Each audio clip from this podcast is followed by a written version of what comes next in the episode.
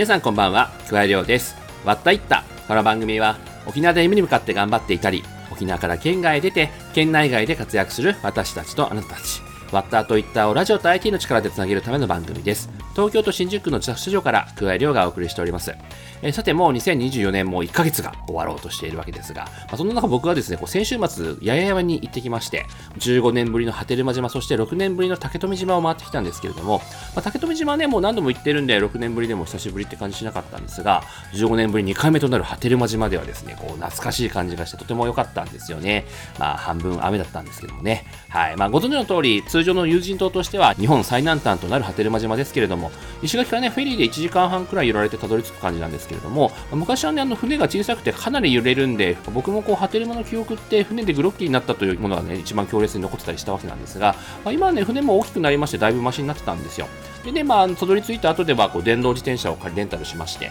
島内をね、ぐるっと回るわけなんですけれども、まあ、一面ね、サトウキビ畑が広がっていて、まあ、ところどころにヤギとかね、牛がこう、餌を食べてたりとかしまして、もうのどかなんですよ。でまあ、実際ね、島の食堂で隣の席にいたご夫婦が、まあ、波照間島に何度も来てるんだよっていう人たちだったんですが、何もない中で過ごす島時間がいいんだよね、みたいなことを言っておりましてですね、まあ沖縄出身である僕でも、まあ、その感覚がわかるんで、まあ、こういう旅先で過ごす時間っていうのも、まあ、価値なんだよなと思うわけですよ。まあ、そういった意味ではね、あの、何年も前から言われてますが、物消費からこと消費、まあ、つまりね、商品やサービス自体よりも体験的な価値にお金を払うということだと思いますし、沖縄の観光で言えばね、それこそ八重山であれば水魚に乗ることだったりとか、まあ、ダイビングでマンタや海中岬を見たりとか、昔ながらの集落をゆったり歩いたりとか、まあ、そんなところに価値を見出してもらえるだろうし、僕自身もね、そんな沖縄の魅力をもっと楽しみたいなと思った今日この頃です。でさて今回はそんなこと消費の一つとして、糸満で海ぶどうの摘み取り体験ができる養殖場を手掛けている方をゲストに迎えた70回目の「たいった」始まります。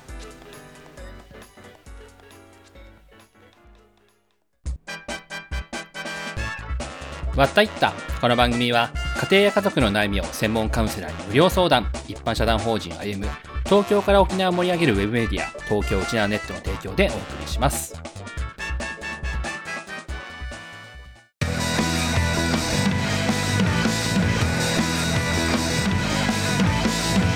加え量のわったいった。加え量がお送りしているわったいった。本日のゲストは、糸満で海ぶどうの養殖事業、そして埼玉県で空気清浄機のメンテナンス事業を展開している経営者の山城真志さんです。 Zoomで収録したトークをお聞きください。それではどうぞ。はい。というわけで、えー本日のゲストは、あ株式会社日本バイオテック及び株式会社空気清浄機サービスの代表の山城真志さんです。どうぞよろしくお願いいたします。よろしくお願いいたします。はい。というわけで、山城さん、実は僕とものすごくご近所ということで、ほぼ5分ぐらいですかね、家同士。もう3分か5分かで。すね。そのぐらいの近さで住んでて、まあ、あの、そのご近所に住む沖縄人同士の集まり、飲み会だったりとか、あとはね、あの、経営者とかが集まる会とかでいろいろご一緒して、まあ、今回に至ったというところでございますが、まあ、今日ちょっといろいろ、まあ、これまでの道のり、そして、えー今というところをいろいろ伺えればなと思っております。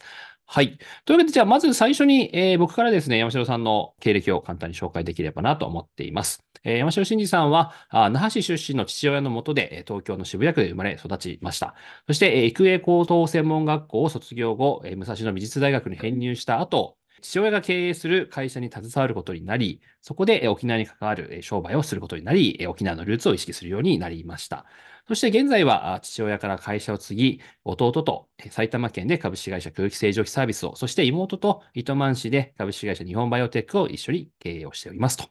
いったところでございまして。まあ、あのね、先ほどね、ちょっと、あの、今までまあ 飲んだりはしてたんですが、詳しくは聞いたことなかったので、いろいろ話を聞くと、あの、高校と大学ではやはりこう、デザインの方をちょっと専攻してたということで、まあ、今のね、お仕事から来ると、あんまりこう、イメージ湧かなかったんですけども、えもともと、どうですか、その、まあ、まあ、渋谷ね、あの、あの、那覇市出身のお父さんのもとで、えー渋谷で生まれ育ったわけなんですが、デザインを志したきっかけというのは何かあったんですか？まあ割とまあ単純ですけれども、小さい頃から絵を描くのが好きだったっていうのがベースにはあって、まはい。あ手を動かして物を作ったりとかうん。っていうところで、まあいろいろと都会だったんですけれども、多少自然に触れる機会も多くて、想像力がまあ頭の中にはあって、はい。で、まあ学生の頃まではそっちの方面の仕事に就く、なやりたいなっていう漠然な頭の中で考えて学生時代を過ごしていましたけれども、うん途中からまあ商売っていうところに足を突っ込んでしまって、まあ今でも何か物を作ったりとか絵描いたりっていうことが好きなので、あの、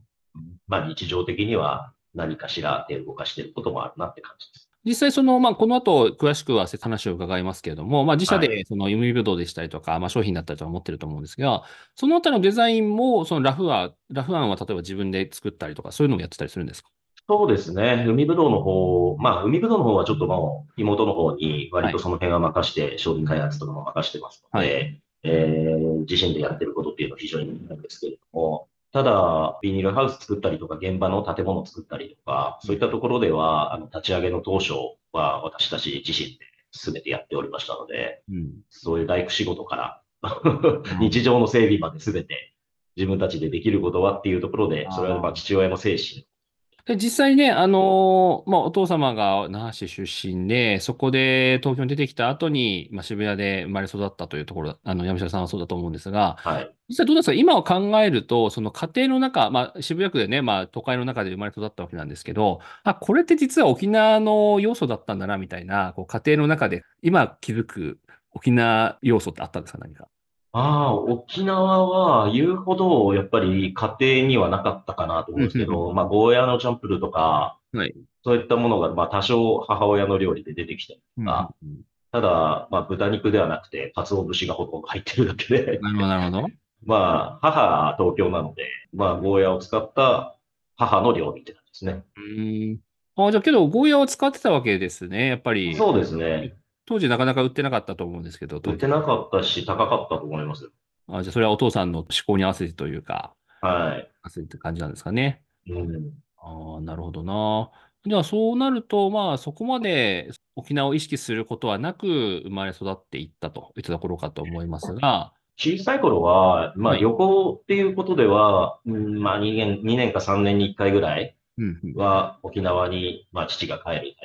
ああ、じゃあ帰省という形ですかね。そうですね。そうするとまあ親戚にもたくさん会うし、はい。まあ市場の育ちなので、まあ市場の匂いだったりとか、まあ肉の匂い、魚の匂い、そういったものの匂いを嗅ぎ、そこがルーツなんだろうなっていうのは多少意識する。えー、あ、じゃあ公設市場とか、まあ市場でお父さん生まれ育った。はい。なるほどな。じゃあまあ確かに、そういった意味ではね、ちょっといあのこの後はあ話を伺いますが、今やっている、手掛けている事業の一つとちょっとち近いというか、共通項ありそうですね。そうですね。で、まあそして、えーまあ武蔵野美術大学入ってデザインを学んでいる中で、先ほどちょっとお話が出ましたけれども、まあ、お父さんのあの事業をちょっと手伝うことになったというところだと思うんですが、はいこのあたりはどうなんですか？卒あ卒業後でしたっけ？卒業する前？えっと、卒業する前ですね。もはいう卒業は結局してないので、うん、なるほど、なるほど。大学の方は。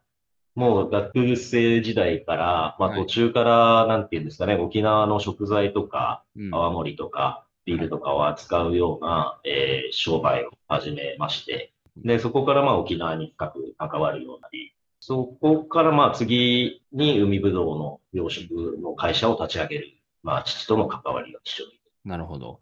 あれですね、もともとお父さんが会社をやっていたのが、その空気清浄機サービスの方で、でその中の一環として、まあ、ちょうど、確かあれですね、チュラさんブームのタイミング、沖縄ブームのタイミングでというところで、は沖縄のものをいろいろと持ってこようというところでの物産会社を立ち上げてという流れですね。そうですね。うん。まあその沖縄の食材を扱ってる中で、うんまあよく売れていたものが、まあ沖縄そばとか、はいまあ泡盛とか、あとまあ野菜関係、ゴーヤ、鍋ラとか、うんうんで、あと海ぶどうだったっていうところで、なるほど。そこで海ぶどうに注目が。なるほど。まあ、そこで、えーその新たな展開として、その海ぶどうの、まあ、あの、事業をというところになってくると思うんですが、このあたりはどうなんですか？その、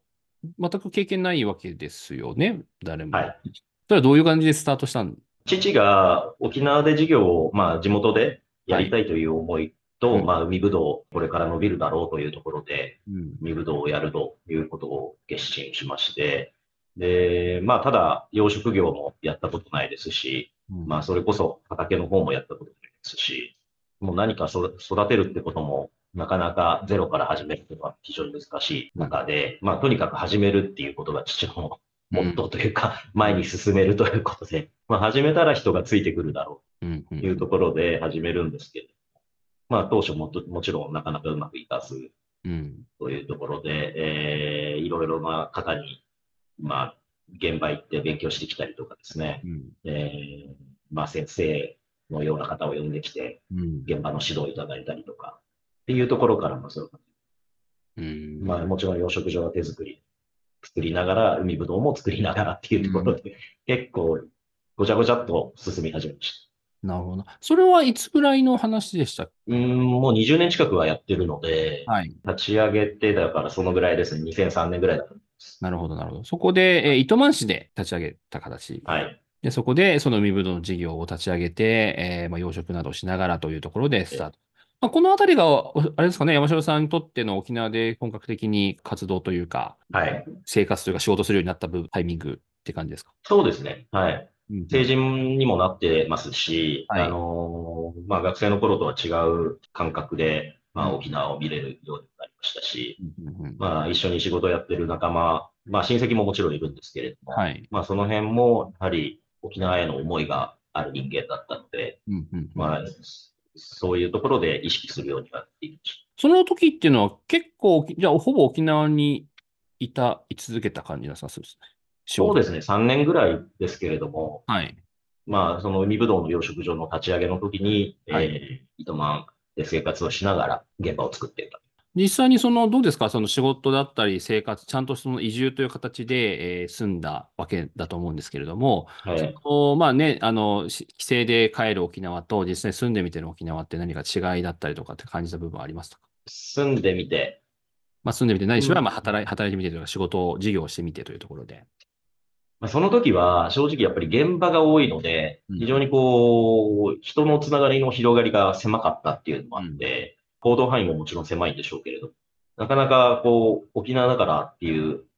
面白さを言うほど感じることは少なかったです。なるほど。もうほぼ海にいるというか、あの仕事をそうですね。糸満の中で。はいはい。朝から晩まで仕事して、そうか、そうか。じゃあそこで3年ようやく、こう、事業も軌道に乗ってというところで、まあ中にはね、台風で全滅とかそういうこともあったというのを伺ってますけれども、はい。実際海ぶどう事業の大変さってどういうところですか？まあ、やっぱり自然との対話というか、自然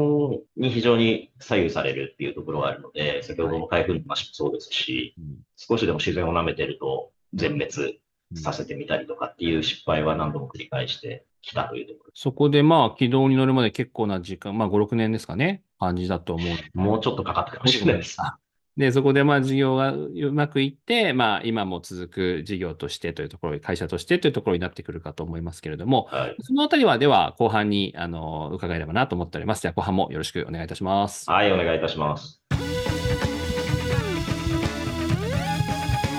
わったいったわったいった本日も東京新宿の自宅スタジオからお届けしていますはい。それでは、あ後半です。えー本日は株式会社日本バイオテック及び株式会社空気清浄機サービス代表の山城真二さんに来ていただいております。えーじゃあ、まず後半ということで、まずは沖縄でのフェイバリットスポットを伺えればなと思っておりますが、どちらにはいいでしょうか？えーまずは今事業をやっている糸満の海ん地という場所です。それはどういう場所かというと、せっかくなんでご紹介も含めて。はい。えーまあ、現在は海ぶどう養殖場、開かれた養殖場を目指していて、観光の方も、えー受け入れて、えー非常に明るい場所としてやらせていただいてるんですけれども、はいまあ、海ぶどう養殖始めた当初は、非常にこう、ススキが背の高さよりも生えていて、ははははは。えー海も見えず、はい。というところで、あの、ちょっと暗いところ、まあ、空気の流れもあまりよろしくないかなというような状態だったので、うんえーそこを切り開きながら、食場を作り出していったという場所です。糸満のどのあたりですか？場所的には。糸満の前里という場所で、はい海沿いでやっております。南部病院とか、はいまあ、はい。もともとあった場所の近くです。あ、なるほど。その子で、海んちですね。キャンプとかもできるんでしたっけ？そうですね、キャンプ場やったりとか、えーはい海ぶどうの摘み取りの体験だったりとか、海ぶどうすくいっていうコンテンツも作りまして、はい。団体の観光のお客様も受け入れております。海ぶどうすくいってね、なかなか僕もやったことないから、県民もあんまりやったことないんじゃないかなと思います。はいそれをなんか子供とかも良さそうですよね。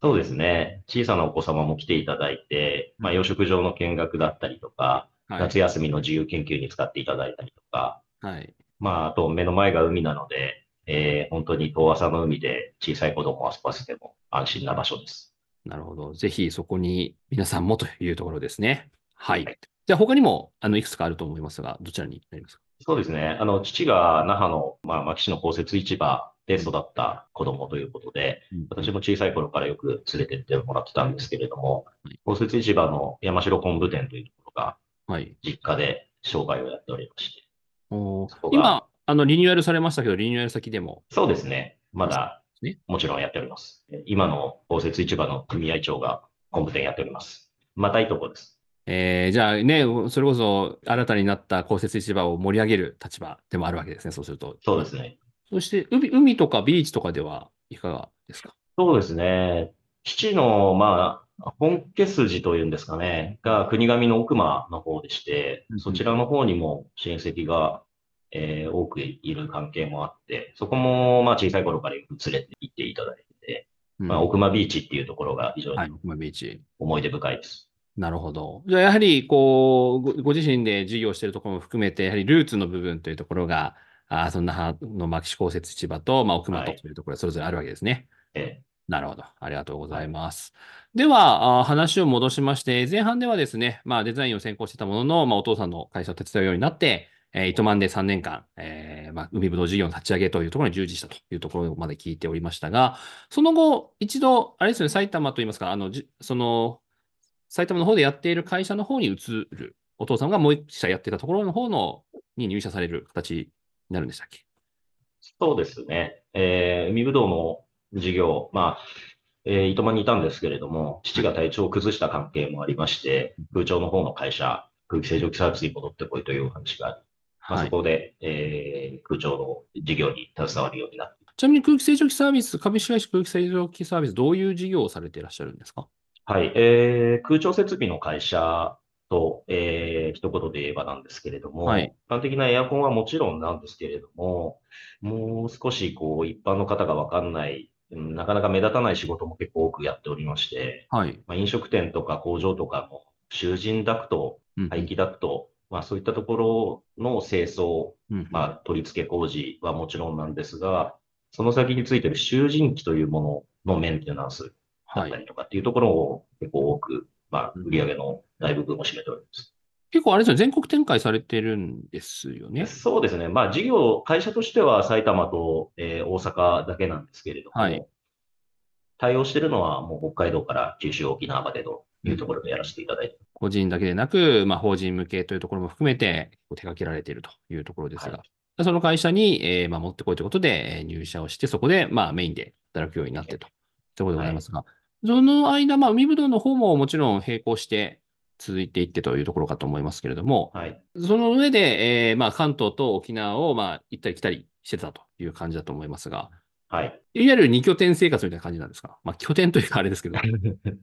まあそうですね。行ったり来たりで、えーまあほぼほぼ、えー東京、埼玉の方が中心なんですけれども、はいえー月1回は糸満の方に行ってという生活を、もうここ10年以上繰り返している。まあ、そんな形で両方の会社に携わるようになってということで、そこで、えー2018年ですかね、お父様から、あーその経営を引き継いでと、2社の経営を引き継いで今に至るわけなんですけれども、実際どうですか？まあ、あのね、今のお話を伺うと、その経営引き継ぐ前から、まあ、10年近くは、あの会社の内内部をしで働いていたので、結構スムーズにいったのかなという気もしてはいるんですけれども、えー実際にあの継いでみてというところで何か苦労だったりとか、その辺ありましたか？まあもちろん苦労はあるんですけれども、えー、海ぶどうの仕事の方は妹と一緒にやっていて、空調の方の仕事は弟と一緒にやっていてうん、まあ兄弟3人なんですが、それぞれ2代目でやっているというところでは、まあ苦労も成功も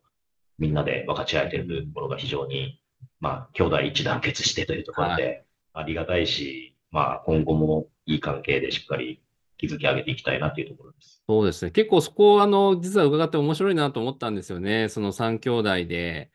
ね、それぞれうまく、こう、連携してっていうところではい。いくとね、あの、毛利元のじゃないですけども、3本の矢じゃないですが、3人がそれぞれで支え合って、2つの会社をね、経営されてって結構面白いなと思って、はい。おりおりますが、なるほどな。そこでもう2018、まあコロナ禍もね、経てというところでいろいろ苦労もあったかと思いますけれども、ええ。どうでしょう？この、まあ6年、えー経営引き継いだ後の6年というところでいくと、一番こう、おもよかった、一番喜びがあったところと苦労したところでいくと、それぞれ何がありますか？まあ、今、非常にこう、コロナを乗り越えられて、えーこれから事業が伸びるというところが、まあ、ビジョンとして見えてきているというところでは、あのーまあ、糸満を、沖縄を代表する企業になっていきたいなというところが、海ぶどうの方の会社では目標で立てております。まあ、世界にもちろん海ぶどうを持っていくというところで、えー今、着々と準備をしていると実際、日本バイオテックですと、今、社員数だと何人ぐらいなんですか？えーとですね、社員というところで言うと、はいえーと、まあ私とか妹とかはい。弟とかを抜くと3名ですかね。パートさんとかもいらっしゃるんですか？そうすると。パートさんはかなり多くはいらっしゃって、20何名か30名近くいらっしゃる。なるほど。じゃあ、社員プラス、えーパートさんたちで回している感じですね。はい、はい、そうです。で、空気清浄機サービスの方は、空気清浄機サービスは、えー従業員として社員は30名弱ぐらい、現在。で、あとはまあ全国でこう提携店とかそういったのがあるっていう形ですね。そうですね。本当にもう協力業者さんにさせていただいて、まあそこが200社近く提携結んでやらせていただいている感じです。じゃあ実際どうですか？それぞれで多分ね、狙いたいところというか目指す部分って違うかと思いますけれども、まあバイオテックは、日本バイオテックは今お話を伺いましたが、空気清浄機サービスは、まあ、空気に関わるすべての事業、まあ、室内の空気環境改善だったりとか、そういったところすべてやらせてもらっていまして、まあ、日本を代表する空気ソリューション企業になりたいという目標を立てて、それらを、それぞれを、まあ、事業をより大きくしていきたいというところが、まあ、今後やりたいところというところだと思いますけれども、実際どうですか？その、まあ、今もね、あの、沖縄に行ったり来たりっていうお話だと思いますが、まあ、そういった意味では別にこう、沖縄に移住するという感じではなく、もう、2拠点でやってるから、そんなにこう、どこで住んでるっていうのはあんまり関係ない感じですかね？そうですね。あの、まあ、沖縄へのウェイトっていうところでは、月1回のところを、例えばその1週間ぐらい今行くんですけれども、はい。2週間にしたりとか、はい。まあ、そういうバランスは仕事のバランス見ながらという、はい。今後は調整していくんじゃないかなと思ってます。ありがとうございます。じゃあ、えー最後にですね、あの、リスナーの皆さんに一言というところで、まあ、今回ね、どちらかというと、その沖縄出身でではなく、沖縄出身2世として東京で生まれて、逆に、えーまあ、沖縄で働くようになってっていうところだというと、ちょっとね、あの、い今までのゲストと違う部分だと思いますが、はいその視点からというところで、沖縄の若者たちに何か一言あればぜひと思います。えーまあ沖縄2世っていう感じで、私はこっちでいろいろと仕事もしながら人間関係も作っているというところなんですけれども、東京、まあ首都圏で頑張ってる沖縄関係の経営者もたくさんつながっていますし、えーまあそこだけではなくて、すごい経営者の方たちとつながりが、まあいろんなところで、えーつながっているので、まあそこを、えー今後出て、こっちに出てくる若い方たちがいらっしゃれば、会社にでも電話もらって、私がそこを広げるということもできるかなと思います。まあ、可能性を信じて出てきて、出てきた際には、ぜひ私もつながりたいなと声かけてください。ありがとうございます。まあね、それも踏まえて、海んちぜひ一度みんな行ってみてくださいねというところですね、沖縄の皆さんには。というわけで、えー本日のゲストは株式会社日本バイオテック、そして株式会社空気清浄機サービス代表の山城真二さんでした。どうもありがとうございました。ありがとうございました。加え量の割ったいった。